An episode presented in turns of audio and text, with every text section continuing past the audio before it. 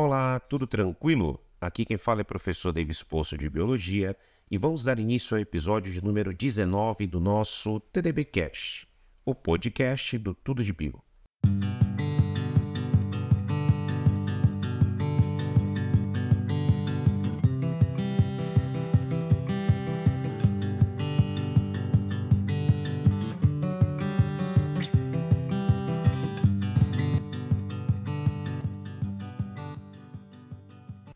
Hoje conversaremos um pouco sobre o tema ecolocalização.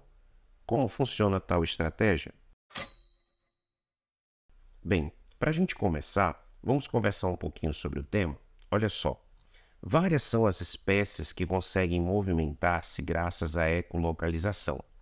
Como exemplo de animais que realizam esse tipo de estratégia para locomoção e identificação de obstáculos, podemos citar os morcegos e os golfinhos.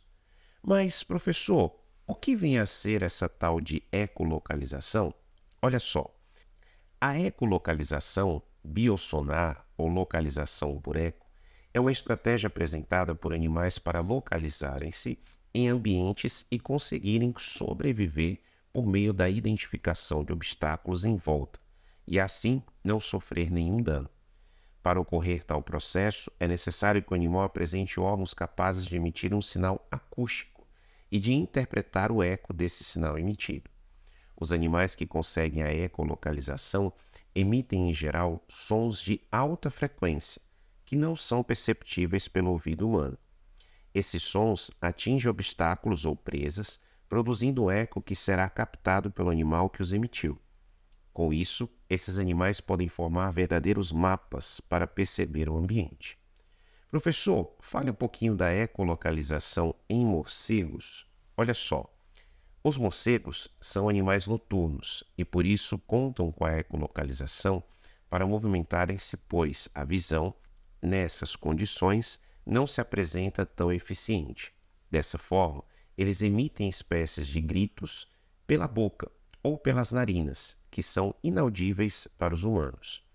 Esses impulsos de ultrassom atingem objetos e são refletidos na forma de ecos, que então são captados pelos ouvidos desse animal e processados. Isso possibilita que o morcego consiga identificar a forma e a dimensão desses objetos e, consequentemente, reconheça o meio em que se encontra.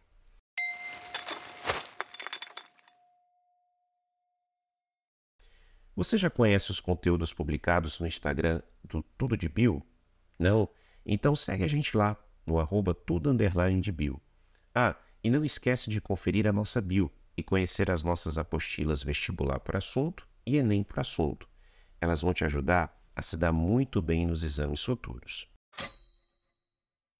Professor, fale um pouquinho sobre a ecolocalização em golfinhos. Olha só, os golfinhos, animais mamíferos do grupo dos cetáceos, também realizam a ecolocalização para perceber o ambiente à sua volta. Esses animais emitem pulsos ultrassônicos de frequência variável pela laringe e captam o eco por meio de suas mandíbulas. Nesse local, o sinal é transmitido por canais até os ouvidos do golfinho. Assim como outros animais que realizam ecolocalização, o golfinho pode perceber todo o meio em torno dele, localizando presas e garantindo uma distância segura de alguns objetos. Professor, fale um pouquinho sobre o uso da ecolocalização por nós humanos. Olha só.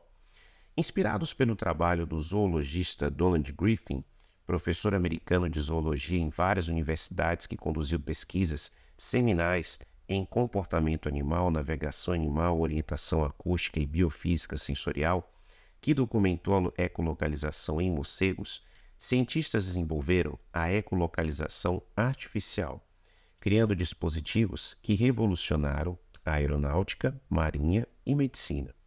O radar, encontrado em aviões e aeroportos, utiliza ondas eletromagnéticas para detectar objetos a longas distâncias, enquanto os sonares, presentes em navios e submarinos, fazem uso de ondas infra a ultrassônicas. Os aparelhos de ultrassonografia, por sua vez, operam apenas em frequências ultrassônicas, e contribui para o diagnóstico de tratamentos médicos.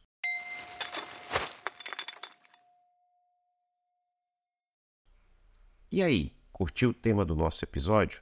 Espero que sim. Esse episódio foi roteirizado por mim, professor Davis Poço. Produção e edição, André Maia.